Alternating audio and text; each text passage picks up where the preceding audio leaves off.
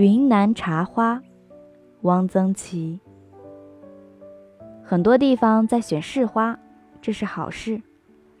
想一想，十年大乱时期，公园都成了菜园，现在真是大不相同了。选市花，说明人们有了闲情逸致；人有闲情逸致，说明国运昌隆。有些市的市民对市花有不同的意见，一时定不下来。昆明的市花是不会有争议的，如果市民投票，一定会一致通过茶花。几十年前，昆明就选过一次，那时别的市还没有选举市花之风。现在再选，还会维持原意。云南茶花，滇茶，久负盛名。张岱《陶庵梦忆逍遥楼》云：“滇茶故不易得，亦未有老其才八十余年者。”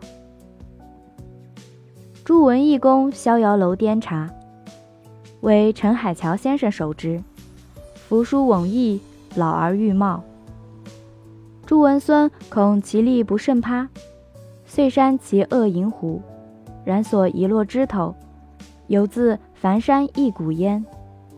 鲁迅说：“张岱的文章每多夸张，每一篇看起来也像有些夸张，但并不，而且写得极好，得滇茶之神理。”昆明西山某寺有一棵大茶花，走进山门，越过站着四大金刚的门道，一抬头便看见通红的一大片，是得抬头的，因为茶花非常高大。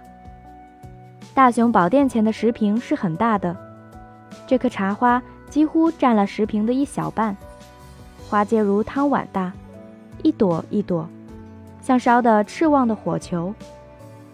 张岱说：“滇茶，繁山一谷，是一点儿不错的。据说这棵茶花每年能开三百来朵，满树黑绿肥瘦的大叶子衬托着，更显得热闹非常。”这才真叫做大红大绿。这样的大红大绿显出一种强壮的生命力，华贵之极，却毫不俗气。这是一个夺人眼目的大景致。如果我的同乡人来看了，一定会大叫一声：“乖乖隆地咚！”我不知道寺里的和尚是不是也碎山其恶银壶，但是。他们是怕这棵茶花负担不起这样多的大花的，便搭了一个杉木的架子，撑着四围的枝条。昆明茶花到处都有，而该寺的这一棵，大概要算最大的。茶花的好处是花大、色浓、花期长，而树本极能耐久。西山某寺的茶花大概已经不止八十年了。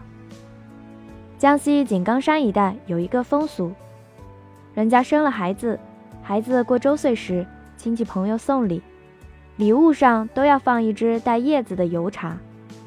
油茶常绿，越冬不凋，而且开了花就结果，茶果未摘，接着就开花，这是取一个吉兆，祝福这孩子活得像油茶一样强健。一个很美的风俗，我不知道油茶和山茶有没有亲属关系。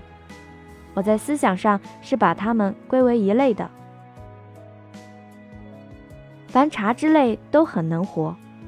中国是茶花的故乡，茶花分滇茶、浙茶，浙茶传到日本，又由日本传到美国。现在日本的浙茶比中国的好，美国的比日本的好，只有云南滇茶现在还是世界第一。前几年。江西山里发现黄茶花，这是国宝。